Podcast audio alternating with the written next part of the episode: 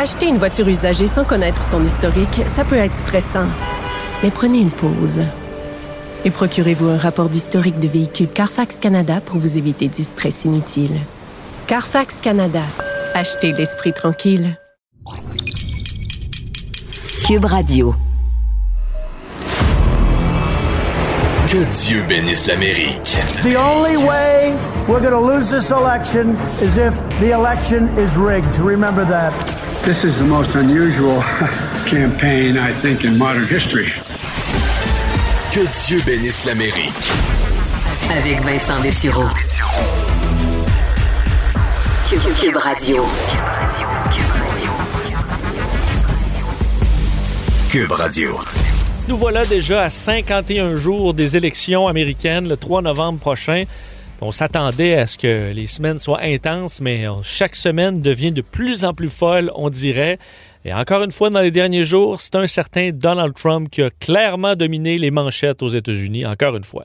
Que Dieu bénisse l'Amérique. Avec Vincent Dessureau. Oui, parce que Joe Biden, a évidemment, fait sa campagne, a continué euh, son bout de chemin, mais c'est clairement Donald Trump qui a retenu l'attention en essayant de se dépêtrer un peu dans plusieurs scandales. Euh, quoi qu'hier, c'était la trêve du 11 septembre, évidemment, moment de commémoration, de cérémonie euh, pour ce 19e triste anniversaire. D'ailleurs, voici un extrait de ce que Donald Trump avait à dire hier pour revenir sur ces tristes événements. When terrorists raced to destroy the seat of our democracy, the 40 of Flight 93 did the most American of things. They took a vote and then they acted. Together they charged the cockpit. They confronted the pure evil. And in their last act on this earth, they saved our capital. Alors oui, un discours, euh, bon, il est revenu sur certains événements. L'extrait que vous avez entendu revenait sur euh, euh, le vol 93, disant que les passagers avaient fait ce qu'il y avait de plus américain, c'est-à-dire prendre un vote et agir dans ce cas-là pour confronter ce qu'il a qualifié de, de, pur evil et ben, de sauver la, capitale, donc à Washington, où se dirigeait l'avion. Alors, bon, dans toutes ces cérémonies, une photo, entre autres, qui a retenu l'attention, celle de Joe Biden, qui a croisé un certain vice-président Mike Pence, les deux qui se sont donné un petit coup de coude leur événement, ben, coup de coude pas d'en face, là, mais un coup de coude pour remplacer la poignée de main. Euh, donc une photo euh, assez forte montrant quand même les deux euh, clans rivaux qui se sont rapprochés un peu hier pour ces cérémonies. Mais ce qui a retenu l'attention toute la semaine, c'est évidemment cette histoire. Bob Woodward, journaliste parmi les plus connus aux États-Unis, qui a participé au scandale du Watergate, qui a fait tomber Richard Nixon, et qui cette fois ben, sort des extraits d'une série d'entrevues avec le président sur plusieurs heures. En fait, c'est 18 entrevues, près de 9 heures d'enregistrement euh, pendant les, les, premiers mois de l'année 2020, où Donald Trump, ben, on l'entend très bien, reconnaît que le, le, nouveau coronavirus est extrêmement dangereux, qu'il est volatile, qu'il est plus dangereux que la grippe que l'on connaît et qu'il a minimisé volontairement son importance. Ça a fait grand bruit cette semaine. Vous ferez entendre ces audios de Donald Trump qui s'adresse à Bob Woodward plus tôt cette année. Premier extrait euh, le 7 euh, février et le deuxième le 19 avril qui montre qu'il avait vraiment un ton différent en privé et euh, celui ben, en public. Well, we were talking mostly uh, virus and I think he's going to have it in good shape, but you know it's a very tricky situation. It's uh, indeed it goes it, it goes through air, Bob. That's always tougher than the touch. You know, the touch you don't have to touch things, right? But the air, you just breathe the air, and that's how it's uh, passed. And so that's a very tricky one. That's a very delicate one. Uh, it's also more deadly than your, you know, your even your strenuous flus. Alors, plus mortel que même le pire, euh, la pire euh, grippe ou euh, le pire épisode d'influenza, alors que c'est pas du tout ce qu'il disait, évidemment, sur les réseaux sociaux. Même plusieurs semaines après cette discussion-là, sur les réseaux sociaux, disait que c'était comme une grippe. Et ben, sur le fait de minimiser l'impact de cette pandémie, ben, revoici ce qu'il avait à dire là-dessus. Now it's turning out it's not just old people, Bob, just today and, and yesterday. Some uh, startling facts came out. It's not just old, older yeah, exactly. young people, to plenty of young people. You went through a pivot on this to, oh my God, the gravity is uh, almost inexplicable and unexplainable. Well, I think Bob really, to be honest with you, Sure, I want you to. I be. wanted to. Uh, I wanted to always play it down. I still like playing it down Yes, uh, because I don't want to create a panic. Alors, minimiser les, euh, détails euh, de la pandémie dans le but d'éviter une panique. Euh, Est-ce que c'était la chose à faire? Ben ça, ça a été le débat de la semaine. Est-ce que Donald Trump a causé des décès? On comprend qu'un président ne doit pas semer la panique, mais est-ce que de ne pas avoir le véritable portrait d'une pandémie, ça empêche certaines personnes qui ont une grande confiance au président de faire les gestes barrières, se laver les mains, faire attention, la distance, dans la mesure où ton président dit ben, c'est comme une grippe, alors pourquoi en faire davantage qu'une grippe? C'était du moins l'avis de Joe Biden, évidemment, euh, qui accusait le président d'avoir menti aux Américains, causant de nombreuses pertes de vie. how deadly it was. It was much more deadly than the flu. He knew and purposely played it down. Worse, he lied to the American people. He knowingly and willingly lied about the threat it posed to the country for months. He had the information. He knew how dangerous it was. Alors, vous sentez le ton euh, de Joe Biden. euh, donc, il dit euh, ben, que Donald Trump savait l'importance, savait que c'était, que ça se pouvait se répandre dans l'air, que c'était plus dangereux que la grippe. Est-ce que finalement une histoire va coller à Donald Trump? Euh, Ben, évidemment, lui s'est défendu en disant que ben, un président ne devait pas semer la panique. Est-ce que ça va suffire cette raison-là de pouvoir à Fox News, bon, que les animateurs de soir à Fox News défendaient encore très clairement Donald Trump? Est-ce que ça ébranle certaines personnes? Parce qu'on là, on touche à la santé publique, à des gens qui ont perdu des proches. Peut-être que grand-papa euh, qui est décédé, euh, il ne serait pas décédé s'il avait fait plus attention, sachant que la pandémie était dangereuse. Alors, on verra l'effet de tout ça dans les prochains jours. On en parlera avec Luc La Liberté, euh, notre analyste. Et manquez pas dans le segment élection 101 là, de cette émission. Des fois, c'est un peu plus technique. On essaie de parler, par exemple, de du vote par la poste ou des primaires. Et des fois, on se gâte. Et c'est ce que je fais cette semaine en parlant de l'histoire de Air Force One, un des systèmes, un des symboles les plus forts euh, des États-Unis à travers le monde. Ça vient d'où? Pourquoi on appelle ça Air Force One aujourd'hui? Et qu'est-ce qui se cache derrière cet appareil mythique? Euh, manquez pas ça dans l'épisode de cette semaine.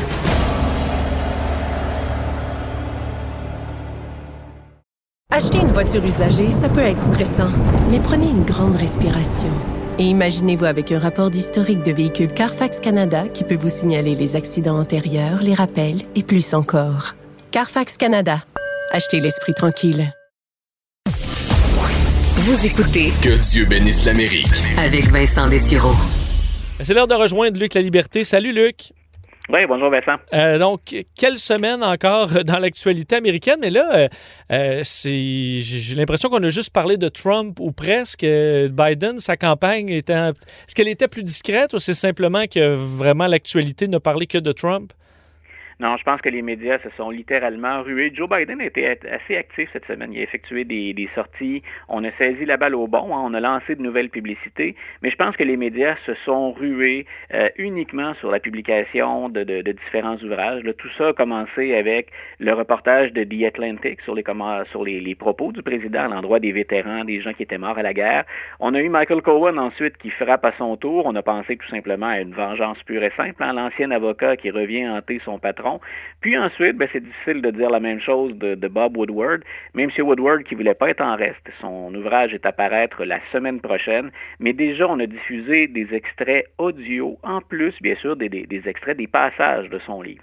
Et là, je pense que le, cumul était énorme parce qu'on touche les vétérans, on touche la COVID, la santé, euh, on touche les pratiques personnelles aussi de Donald Trump, autant en affaires qu'au plan politique. On avait droit à la totale. Et M. Trump a passé la semaine, grosso modo, à patiner ou en très très mauvais français, hein, dans le jargon, on dit à spinner les histoires qui sortaient. Donc, M. Biden est passé effectivement un petit peu sous le radar. Est-ce que, parce que bon, ça, peut être nuisible pour, pour Trump, mais on dirait que rien, souvent, souvent rien lui colle, mais est-ce que ce qui est nuisible pour Donald Trump présentement, c'est que ben, il a perdu un peu le, le contrôle des sujets. Lui, c'était sur euh, la, fin du monde à cause des manifestations euh, de Black Lives Matter et tout ça, mais là, on en parle beaucoup moins depuis quelques jours, donc euh, c'est un, un spin qu'il ne peut presque plus utiliser. Est-ce que de faire voler comme ça le sujet principal, c'est dommageable pour lui? Oui, je pense que oui. Puis surtout, parce qu'on le sait, c'est pas. Je, serais très, très, très étonné. Écoute, j'ai pas de boule de cristal non plus, mais je serais très étonné que sa fameuse base, elle soit ébranlée par ça. On va encore une fois voir des attaques de ce qu'on appelle l'État profond. Hein. On fait souvent allusion à ça. On n'aime pas Trump à Washington, donc on ferme les yeux sur nos dissensions, puis on l'attaque lui euh, continuellement tout le temps. Euh, je pense pas que ça ébranle la base. Sauf que ce qu'on fait, c'est de maintenir l'attention des médias, mais l'attention de la population qui, qui peut encore s'intéresser à ce qu'on écrit, on maintient ça sur des aspects négatifs. Dans les sondages, c'était très clair qu'une des choses qui nuit le plus à Donald Trump présentement, c'est sa gestion de la COVID. Peu importe ce que le président a pu dire, comment on a pu le défendre ou l'accuser, reste qu'on le tient partiellement responsable d'une mauvaise réponse ou d'une réponse à tout le monde qu'on considère inadéquate.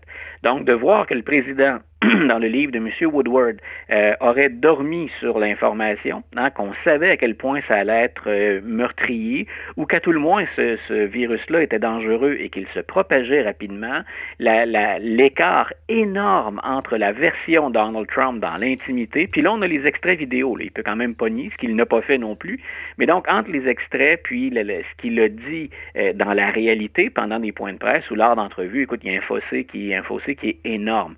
Donc c'est certain que pour le président, il n'y a rien de positif. Et qui peut être affecté par ça? On vient de dire, ben, il y a des ennemis, le président, qui vont le détester à mort jusqu'à la fin. Il a des amis qui vont le supporter jusqu'à la fin. Reste qu'il y a là-dedans des républicains qui sont déçus, qui se disent, pourquoi pas acheter Joe Biden, ne serait-ce qu'une fois, hein, puis se débarrasser finalement de Donald Trump? Pourquoi on ferait pas ça? Ben, on est en train de les confirmer ou de les conforter dans leur choix. Et peut-être que ça va inciter des électeurs aussi à se déplacer, parce qu'on l'avait déjà dit la semaine dernière, l'élection va se jouer sur le taux de participation. Et les démocrates font le pari que plus les gens vont être nombreux à voter, plus il y aura d'opposition à Donald Trump. Alors, c'est en ce sens-là qu'on doit récupérer l'information. Qu'on la considère, qu'on la considère scandaleuse, vraie ou pas, cette information-là, elle est maintenant présente dans l'espace public, ben, il faut jouer avec, qu'on soit démocrate ou républicain. Est-ce que quand même, on passe pour les, républicains autres que Trump qui ont dû aller euh, répondre à des questions des médias un peu partout? Euh, ça commençait à être difficile cette semaine de trouver un angle en disant Ah, mais j'en entendais un qui disait Ah, mais moi, je me. Tu sais, ces livres-là, là, il en sort un puis un autre. Mais là, on dit Moi, mais c'est pas, un, pas un livre. Il y a des extraits audio du président. Est-ce que ce scandale-là est quand même un peu différent dans la mesure, écoute, c'est pas une feuille de chou, c'est un journaliste extrêmement crédible avec des extraits audio. Puis on se demande pourquoi, pourquoi Donald Trump accepté. Euh, en fait, on lui a tendu un piège, puis il a juste sauté dedans pieds joints. Est-ce que son ego, vraiment, euh, pensant séduire Bob Woodward, ben là, il s'est fait enfiroiper lui-même? On pense que, c'est ça, parce qu'on est à peu près certain, d'après les, sources qui ont été avancées, qu'il n'y a personne dans l'entourage de M. Trump qui trouvait que c'était une bonne idée de s'asseoir avec un, vieux renard comme Bob Woodward, qui en a vu d'autres, qui a été critique de beaucoup d'administrations. Il avait été très dur avec euh, l'administration Obama. Il l'avait été tout autant euh, avec celle de George W. Bush. Et ça, le premier bouquin qui a paru sur l'administration Trump s'appelait carrément Fear, la peur. Donc, euh, c'est, on considérait pas que c'était une bonne idée. Puis ça, démontre à quel point le président, disons ça comme ça, est très, très confiant dans ses moyens. Mais si tu remarques aussi ce qui s'est passé euh, après la publication des premiers extraits, on attaque moins Bob Woodward sur ses qualités de journaliste, on l'attaque plus sur Comment se fait-il? Puis c'est habile et la question, elle est tout à fait légitime. J'ai trouvé que les républicains avaient été habiles dans cet angle d'attaque-là.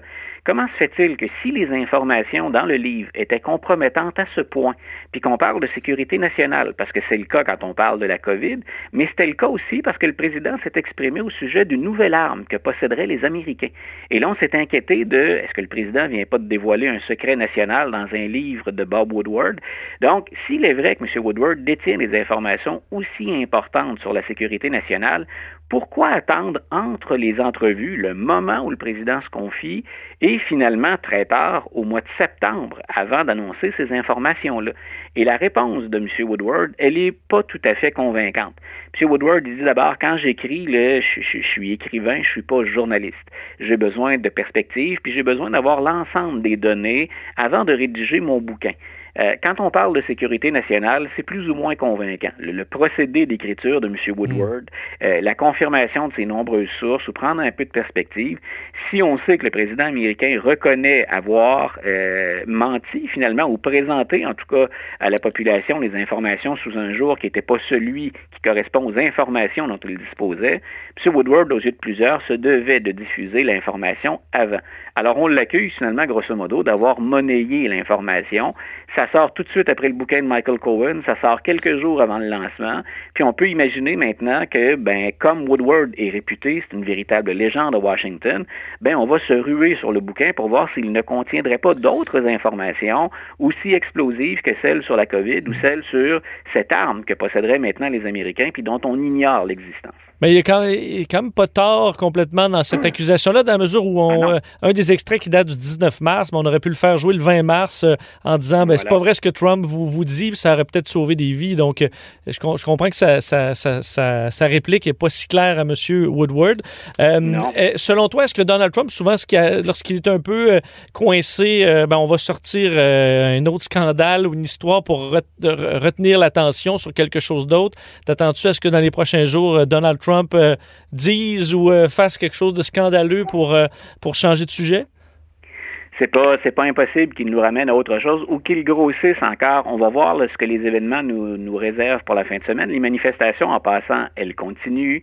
Euh, en Oregon, dans l'État de Washington, en Californie, il y a un nombre de sujets préoccupants, des manifestations, mais aussi les incendies, euh, les feux de forêt. On sait qu'on met ça en Californie sur le compte des changements climatiques, ce à quoi le président Trump donne pas son aval. Puis on sait qu'il a eu des, des prises de bec euh, assez assez fermes avec les dirigeants de la Californie. Donc, il manquerait pas de sujets le président, pour, disons, détourner l'attention. Mais pour l'instant, sa stratégie à lui, ça a été de, euh, ce qu'il fait toujours, d'abord de nier avoir eu euh, un impact. Il peut pas nier les propos, tout le monde peut les entendre maintenant, puis il l'a pas fait. Ce qu'il peut dire, c'est, écoutez, je, je voulais tout simplement pas euh, susciter de panique, puis ben, je suis un leader fort, ce que Joe Biden n'est pas. Mais habituellement, il contre-attaque le président. Il va jamais reconnaître qu'il aurait pu faire ça autrement ou qu'il s'est mal exprimé. très souvent, il a assumé les propos, puis accuser les adversaires de faire pire que lui. Donc, jusqu'à maintenant, ça ressemble à ça. Et je répète, les républicains qui l'ont appuyé, ben, le, spin qu'on donne, je pense que M. Woodward doit légitimement répondre de ça. Pourquoi M. Woodward avait à avoir attendu? Et pendant qu'on parlera de Woodward, ben, on parle moins, bien sûr, de l'administration. Mmh. Euh, par contre, ben, les médias ne devraient pas donner de, de passes gratuites. ceux qui, dans les médias, sont contre Donald Trump euh, vont pas manquer une pareille occasion de ramener la nouvelle puis de la commenter en ajoutant des détails supplémentaires la semaine prochaine. Et je te demande à chaque semaine, Luc, à qui va la semaine? À date, c'est ex Est-ce qu'on va avoir un meneur euh, cette semaine? Est-ce que tu donnes la semaine à Joe Biden ou à Donald Trump? Ah, je pense que c'est la plus facile depuis le début. Il y, a, il y a des semaines où c'est plus difficile. Cette semaine, je pense clairement que Joe Biden s'en sort gagnant. Les, les, publicités, les collègues de fonds, euh, il n'a pas eu à se mettre dans l'eau chaude ou à se mettre en péril du tout, ou à peu près pas cette semaine. C'est vraiment pour le meilleur et pour le pire Trump qui s'est retrouvé dans les médias. Hein. La couverture est très, très, très intense puis très partisane, on le sait. Donc, euh, cette semaine, j'ai envie de te dire Biden haut la main. Hmm, alors, avance pour, euh, première avance pour, pour Joe Biden, on verra, parce que ça peut, ça tout peut changer euh, très rapidement dans les prochains jours. Luc, toujours un plaisir. On se reparle la semaine prochaine.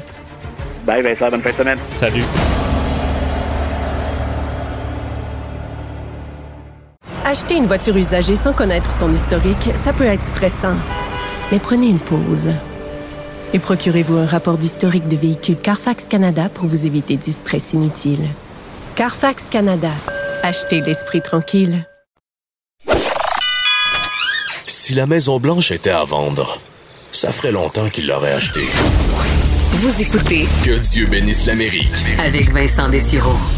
Évidemment, le mandat de notre euh, émission, c'est de démystifier, comprendre un peu le système quand même complexe, même très complexe des élections américaines. Et on n'est pas les seuls qui ont ce, mandat-là. Euh, euh, pour ceux qui, bon, qui veulent en apprendre davantage, honnêtement, je suis en train de dévorer ce livre qui ben, a les mêmes intérêts que moi, à essayer de démystifier la politique américaine et la course à la Maison-Blanche.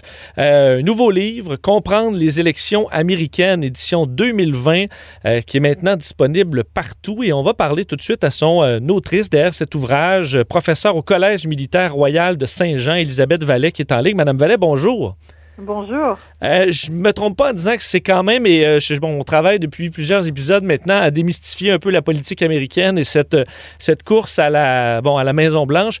C'est quand même tout un monde, la politique américaine. C'est probablement pas le système le plus simple qu'on retrouve euh, dans les pays du monde. Non, c'est pas le plus simple en raison simplement de l'histoire des États-Unis. Hein. C'est un, un, État qui se crée euh, par agrégation et par dissociation. Donc on agrège les 13 colonies au départ qui sont très indépendantes les unes des autres, qui ont des réalités complètement différentes et qui sont elles-mêmes très attachées à leur souveraineté. Et tout ça se fait par détachement de la couronne britannique. Donc il y a une, une espèce de peur de la tyrannie et du monde ancien alors c'est un peu ce qui explique ce que sont les États-Unis et le système électoral aujourd'hui, cette idée qu'il fallait respecter toutes les parties présentes dans l'Union dès le départ, donc chaque État, et, qu'on respecte sa souveraineté. Et on sait que les Américains sont attachés à cette idée de liberté. Eh bien c'est un peu cette volonté de quitter la tyrannie euh, de, de, de Georges III et qu'il aurait resté quelque part, paradoxalement aujourd'hui on pourrait voir les choses différemment, mais mais on, voit à quel point ce système électoral et les États-Unis dans leur ensemble sont des États euh, unis, mais aussi très désunis à certains égards. On le voit, je pense, encore plus euh, cette année avec cette euh, élection qui, arrive euh, sur fond de division, clairement, probablement comme on n'a jamais vu aux États-Unis. Un mot parce que, bon, on a des candidats, bon, évidemment, Donald Trump et, Joe Biden.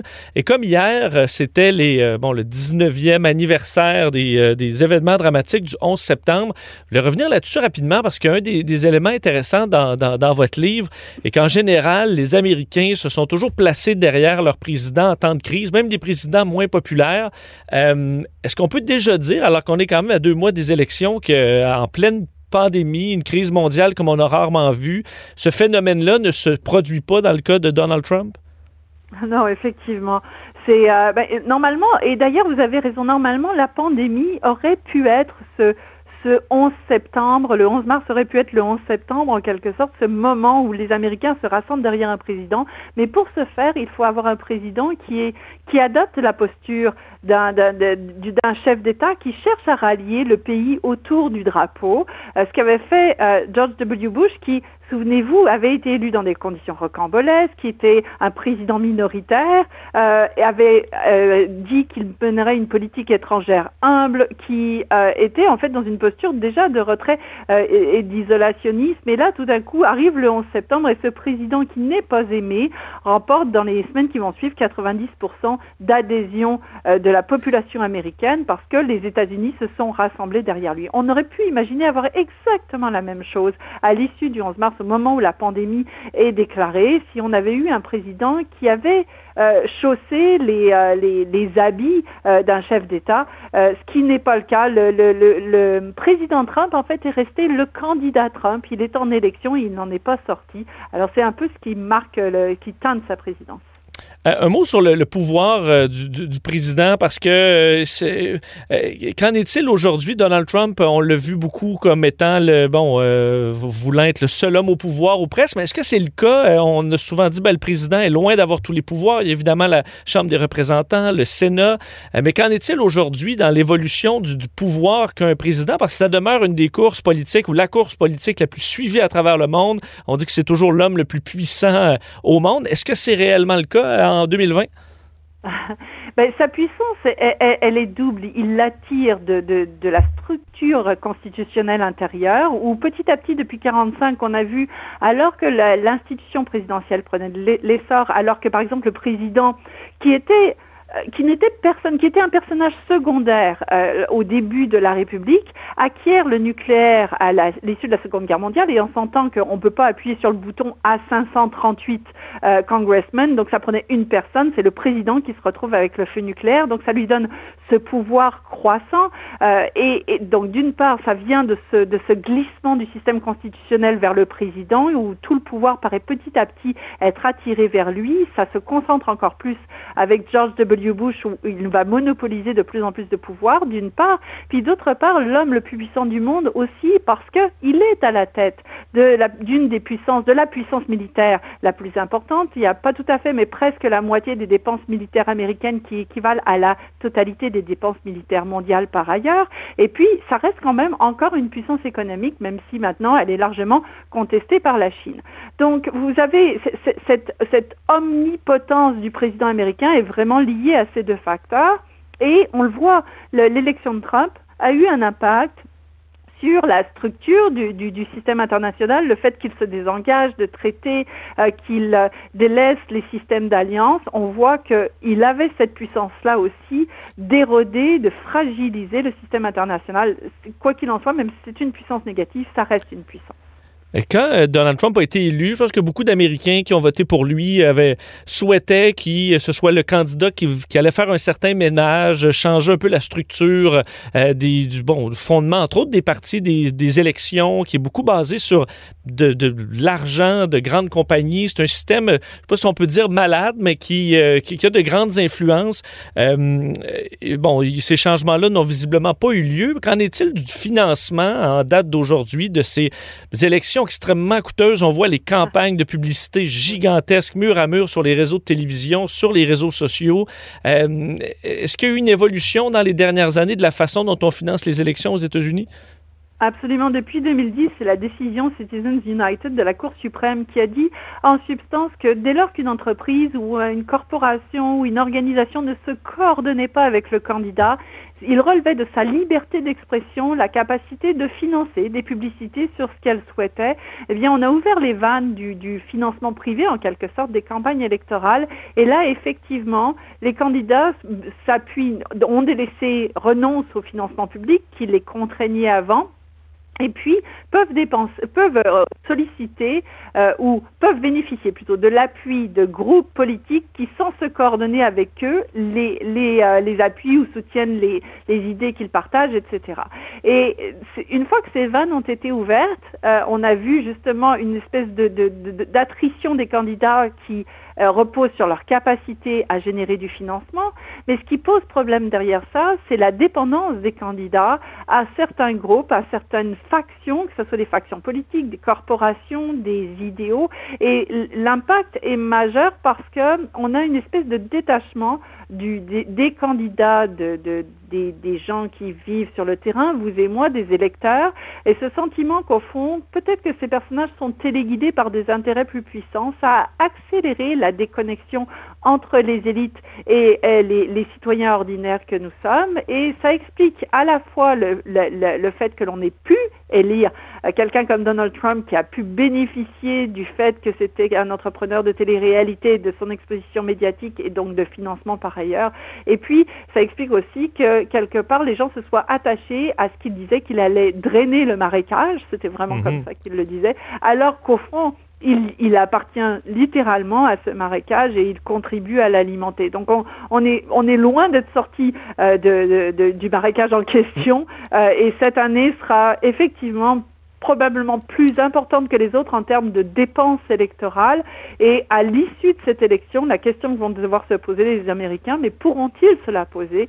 Eh, n'est-il pas temps de, rénover les lois sur le financement électoral qui sont la garantie quand même d'un fonctionnement adéquat de la démocratie?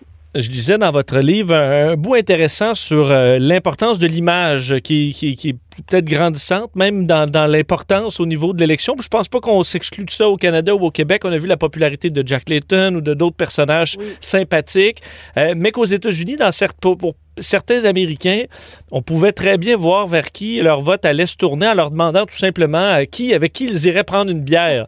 Euh, C'était probablement le cas pour Donald Trump il y a, quatre ans versus Hillary Clinton.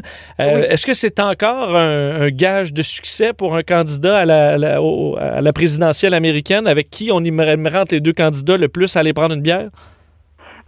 Ça va avec, cette histoire de déconnexion entre, les, élites et les citoyens ordinaires. Au fond, les, gens cherchent à trouver quelqu'un qui, en qui ils vont peut-être avoir confiance, qui leur paraît être capable de traduire leurs propres préoccupations. Euh, donc ça reste encore un indicateur. Et là, peut-être que la question va se poser, va être moins de avec qui est-ce qu'on irait prendre une bière, mais plutôt avec qui est-ce qu'on n'irait pas prendre une bière? euh, et, et, la question peut-être peut, peut, se poser en ces termes. Et puis il y a un élément intéressant. Il y a des chercheurs qui ont soulevé la question en disant oui, mais sachant qu'on associe la bière à la masculinité, est-ce qu'en posant cette question, on n'a pas de toute manière fermé la porte à Hillary Clinton, avec que l'on verrait mal avec une bière à la main? La question méritait d'être posée. Elle est drôle, mais vous avez raison. C'est vraiment le degré de sympathie d'un candidat qui va prévaloir. Mais ça, c'est quelque chose que l'on voit effectivement ici que, comme là-bas. Je vous dire que personnellement, j'irais prendre un verre avec Kamala Harris plutôt que Mike Pence. Si on va dans les, les, les vice-présidents, mais je sais pas, l'Américain moyen se place de quel côté.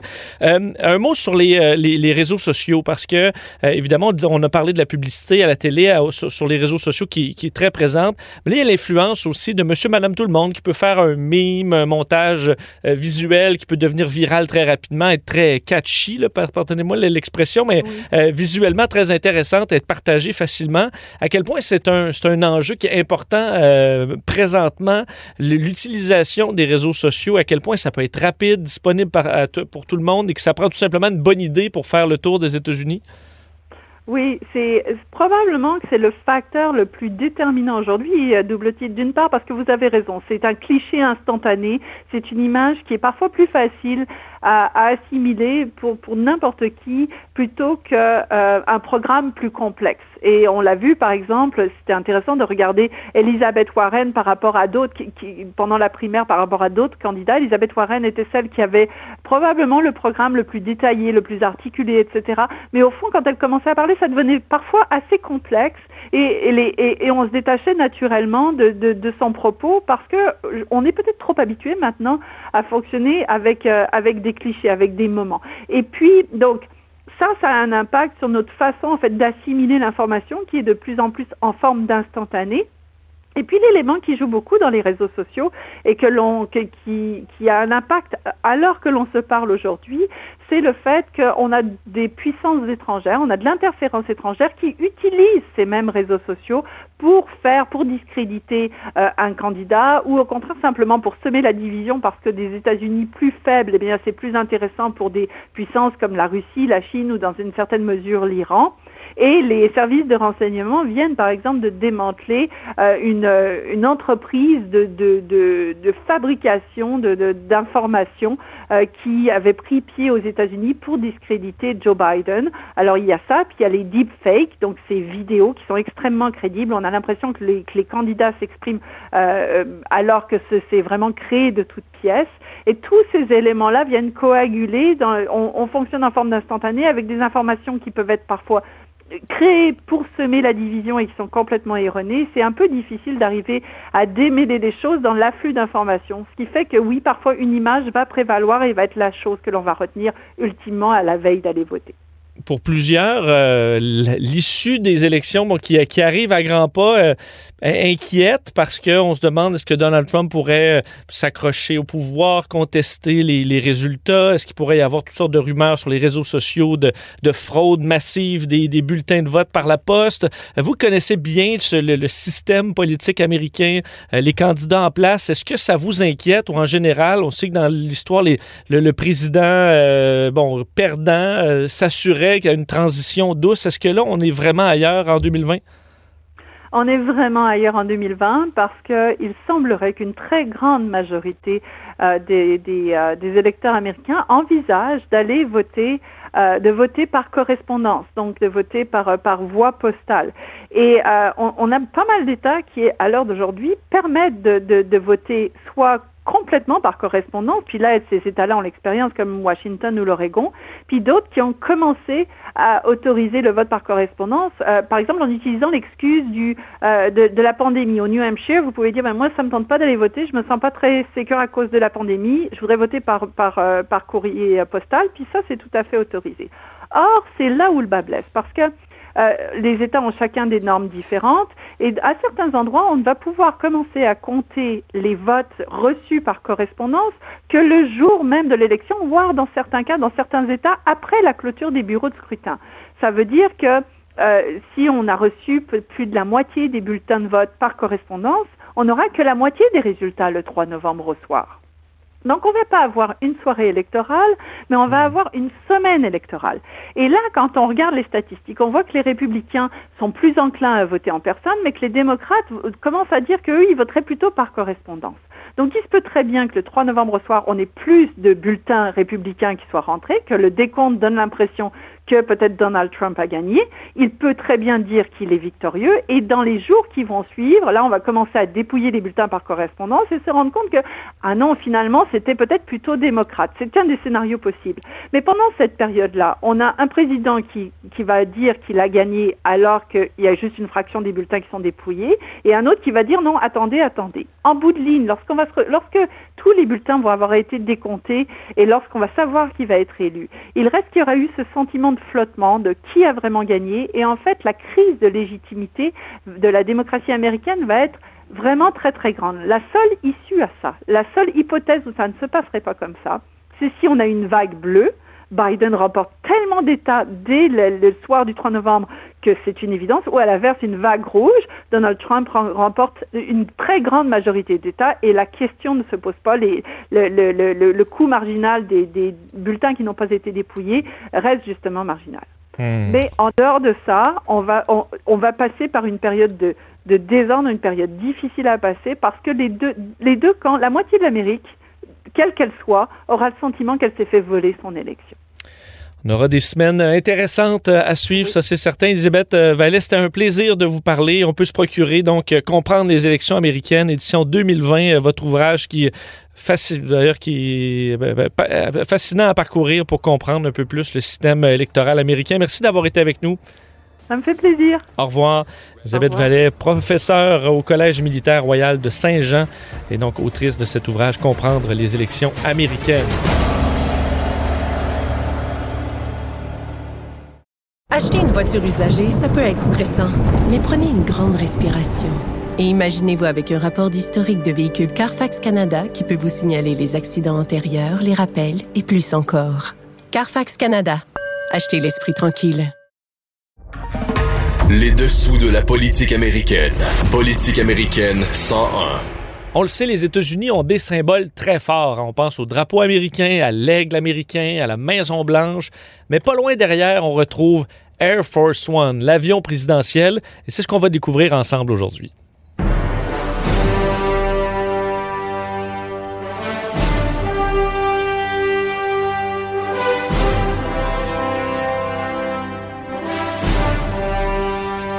Alors cette musique, vous reconnaissez sûrement, parce que c'est pas la musique officielle de Air Force One ou du président. C'est la trame sonore de Air Force One, le film en 1997 avec Harrison Ford, qui été un succès extraordinaire, qui passe encore à la télé très souvent. Et ça fait partie de, la culture, entre autres, de cet appareil-là, qui a été vu dans plein de films, dans Independence Day, dans des séries, dans House of Cards. Alors, c'est devenu vraiment un appareil mythique, également par son importance, son look. Euh, le fait qu'il fait le tour du monde et ça donne une grandeur à l'arrivée d'un président, peu importe où il va se trouver aux États-Unis ou ailleurs dans le monde. Ça fait partie de cette image de puissance lorsque Air Force One débarque. Pour l'avoir déjà vu arriver à l'aéroport de Québec, je peux vous dire que ça a son effet, que tous les yeux se tournent vers euh, Air Force One et éventuellement le président qui va descendre les marches.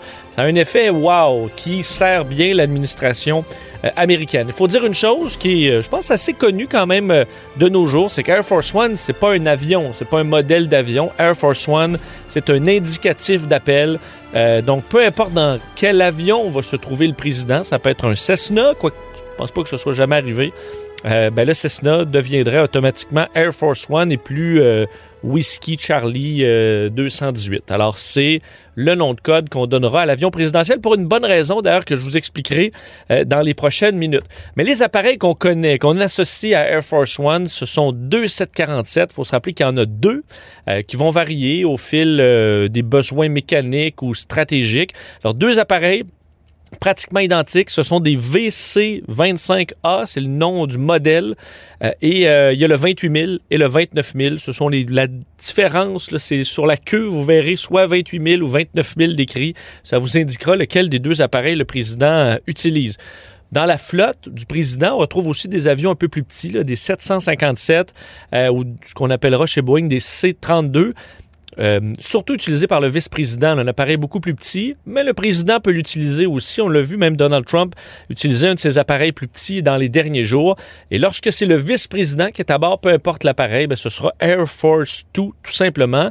Ces appareils sont basés à Andrews, donc base aérienne au Maryland. Je suis d'ailleurs déjà allé et c'est impressionnant de voir les deux immenses hangars dans lesquels on sait que les deux appareils du président se trouvent et où au moins un des deux est prêt à décoller en tout temps. Puis là, tu souhaites qu'il y ait eu quelque chose qui se passe et qu'il décolle. Malheureusement, je n'avais pas pu voir l'appareil décoller, mais quand même, l'effet est assez euh, impressionnant. Ramenons-nous dans le passé. D'où ça vient cette idée d'avoir un avion euh, réservé au président? Il faut dire que jusque dans les années 40, le président voyageait très peu. Euh, c'était pas pratique. On voyageait en yacht. Le président avait une espèce de yacht. Il y avait un train. On utilisait entre autres pour les campagnes électorales, mais c'est peu pratique. Le président qui part en tournée pendant 3-4 jours, c'est désastreux là, parce qu'on n'est pas capable de communiquer avec lui. Il devient euh, euh, très loin de, de, de, la politique et capable d'être efficace. Alors, on voyageait très peu.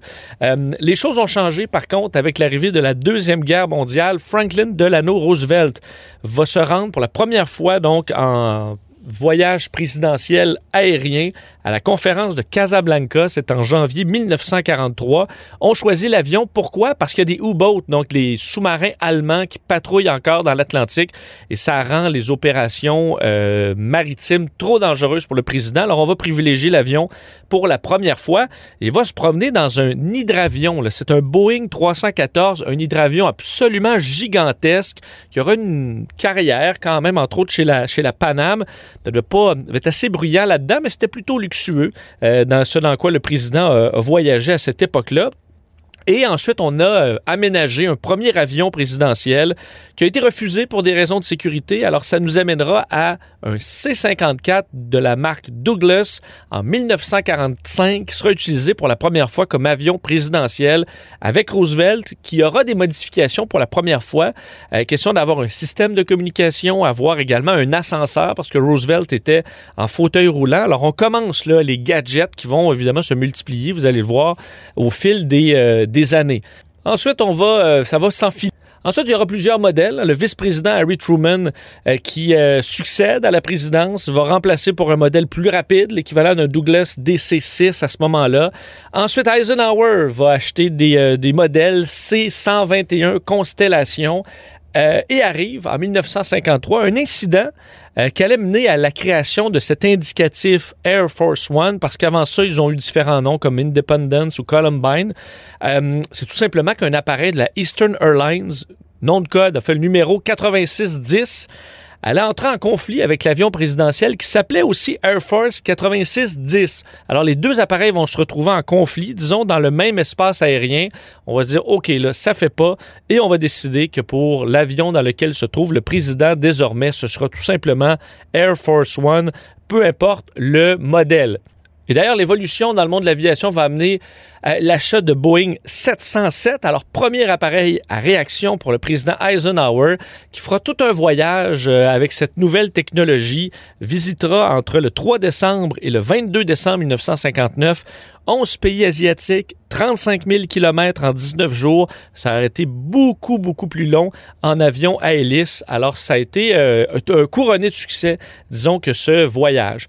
Arrive ensuite l'administration Kennedy en 1962, euh, où on arrive avec une version modifiée d'un Boeing 707 à long rayon d'action, premier avion conçu spécialement pour le président.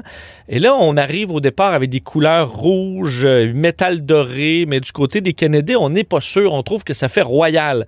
Alors, on va donner à un designer américain d'origine française, Raymond Lowy, le mandat de concevoir le design visuel de Air Force One. Et lui va entre autres aller fouiller à la banque, aux archives nationales américaines et trouver une des premières copies de la Déclaration de l'indépendance, évidemment un document tellement mythique aux États-Unis, et va reprendre la police de caractère qu'on retrouve avec les lettres, entre autres, assez distancées. C'est ce qu'on voit sur Air Force One. C'est le caractère qu'on a décidé d'utiliser pour euh, pour l'appareil. Ensuite, on va choisir deux teintes de bleu. Un bleu qui représente la jeunesse de la nation américaine et l'autre bleu cyan, plus contemporain pour représenter, dit-on, l'avenir et le présent. Alors, euh, très rapidement, on va tomber en amour avec ces couleurs-là. Ça va devenir la livrée présidentielle qui va rester euh, et qui deviendra si mythique. Et Air Force One a joué un rôle dans plusieurs euh, des journées les plus marquantes de l'histoire américaine, à commencer par une des journées les plus sombres, le 22 novembre 1963. If you're even good, where anyone at all We interrupt this program to bring you a special bulletin from ABC Radio. Here is a special bulletin from Dallas, Texas. Three shots were fired at President Kennedy's motorcade today in downtown Dallas, Texas. Alors évidemment, une journée qui allait euh, ben, marquer l'histoire euh, et marquer l'histoire d'Air Force One euh, également, parce que faut dire que c'est à bord d'Air Force One que le vice-président, alors Lyndon B. Johnson, va prêter serment comme nouveau président. Alors, ça se faisait à bord, à bord de l'avion à l'aéroport Love Field de Dallas, aux côtés ben, de Jackie Kennedy avec son, son habit taché de sang. Un moment également particulier, euh, la dépouille du président Kennedy a été rapatriée dans l'avion et euh, l'intervention des pilotes a empêché qu'on place le cercueil de John F. Kennedy dans la soute de l'appareil. On va plutôt décider, avec la pression des pilotes, d'installer euh, le cercueil en cabine. Et euh, par la suite, dans toute l'histoire d'Air Force One, euh, les anciens présidents, Johnson, Nixon, Ford et Reagan, ont tous été transportés en cabine à bord d'Air Force One, même que dans la flotte, on a modifié les bancs pour pouvoir installer un cercueil rapidement au besoin. Euh, successeur, Richard Nixon, ben, va profiter d'une inspection euh, mécanique de l'appareil pour faire moderniser Air Force One. Euh, il faut dire que le 707, le premier, le 26 26000, va entrer en service en 1962, donc pendant l'ère Kennedy, jusqu'à Clinton en 98. Alors vous imaginez la durée de vie de cet appareil qui a eu un, bon, de l'appui en cours de route avec le modèle 2600. Alors on a roulé comme ça à deux avions pendant un certain temps. C'est d'ailleurs celui-là qui a raccompagné Nixon de Washington en Californie après sa démission à la suite du scandale du Watergate et fait quand même inusité. Euh, l'appareil décollé en étant Air Force One et pendant le vol un certain Gerald Ford, le vice-président, a prêté serment, devenant donc le nouveau président des États-Unis. Alors, ben, Air Force One ne s'appelait plus Air Force One au milieu du vol. On a changé l'indicatif pour Air Force 27000 parce que le président n'était plus à bord, Richard Nixon n'étant plus président. C'est d'ailleurs sous Ford euh, qu'on a ajouté certains euh, gadgets sur Air Force One, donc des systèmes d'anti-détournement. Enfin, alors qu'il y avait eu des détournements d'avions un peu partout dans le monde, qu'on s'inquiétait du terrorisme, on a ajouté des systèmes anti-missiles. Et euh, donc, ça mènera quand même une longue durée de vie pour cet appareil, le 707. Mais sous l'ère Reagan, on lance un nouveau contrat pour la fabrication de plus gros, deux Boeing 747, ceux qu'on connaît aujourd'hui, soit quand même un budget assez euh, important, un budget de 325 millions par appareil, ce qui donne en date en argent d'aujourd'hui à peu près 700 millions de dollars par appareil. Et là, ben, c'est la totale. On va ajouter des systèmes pour protéger l'appareil d'impulsion électromagnétique qui serait causée par des explosions atomiques, des brouilleurs radars, des leurres pour tromper des missiles, euh, l'appareil qui peut être ravitaillé en vol, donc peut voler indéfiniment, euh, des mois de ration à l'intérieur, l'avion qui peut transporter donc plus de 2000 repas, 87 lignes de téléphone, des communications sécurisées évidemment, Internet, des chaînes de télévision euh, qu'on peut écouter par satellite, salle médicale avec une table d'opération, appareil de radiographie. Il y a d'ailleurs toujours un chirurgien, un médecin qui sont à bord en cas d'urgence pour s'occuper euh, du président. ces appareils-là ben, vont devenir mythiques, évidemment, les, les 747 Air Force One, et on on les a reconnus dans certains événements particuliers, entre autres le président Bush qui va voler, euh, entre autres pour une euh, rare fois, sans l'indicatif Air Force One sur son appareil, alors qu'il se rend secrètement à Bagdad. Alors on va prendre plutôt un indicatif relié à un appareil Gulfstream là, anodin de la US Air Force dans le but d'éviter un attentat sur l'appareil.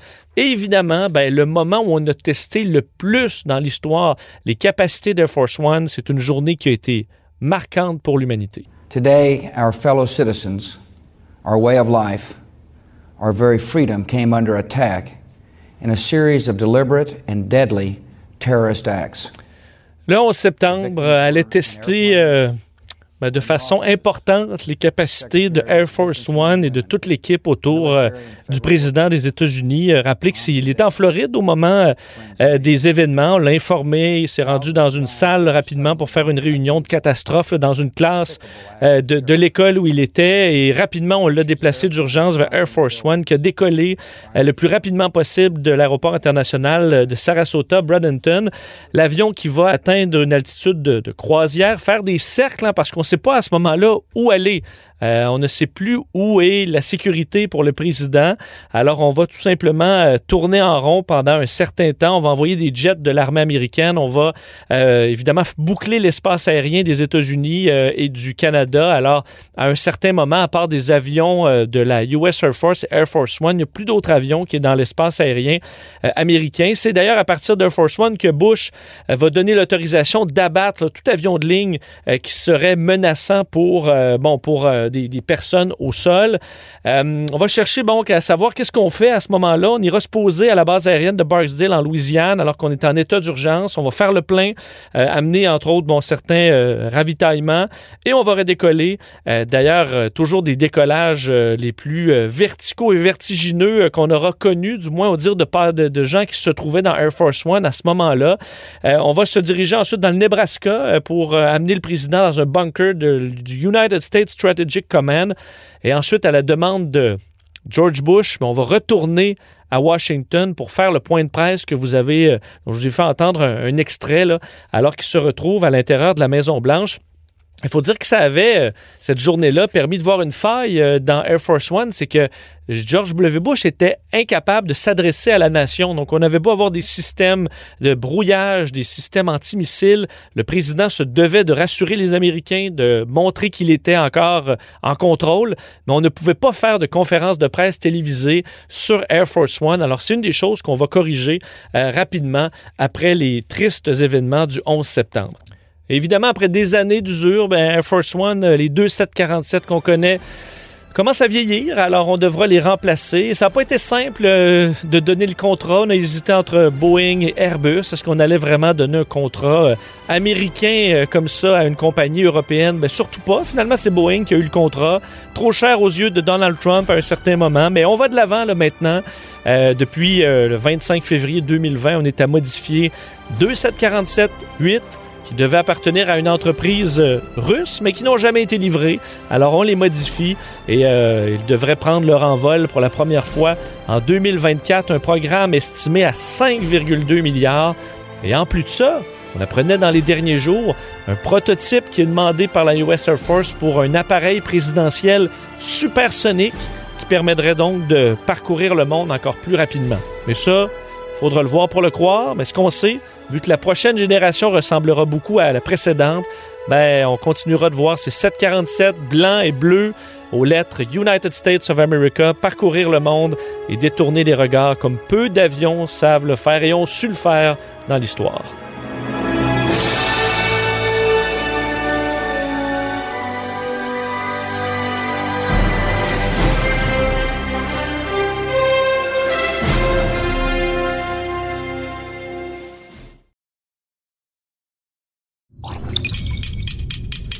Radio.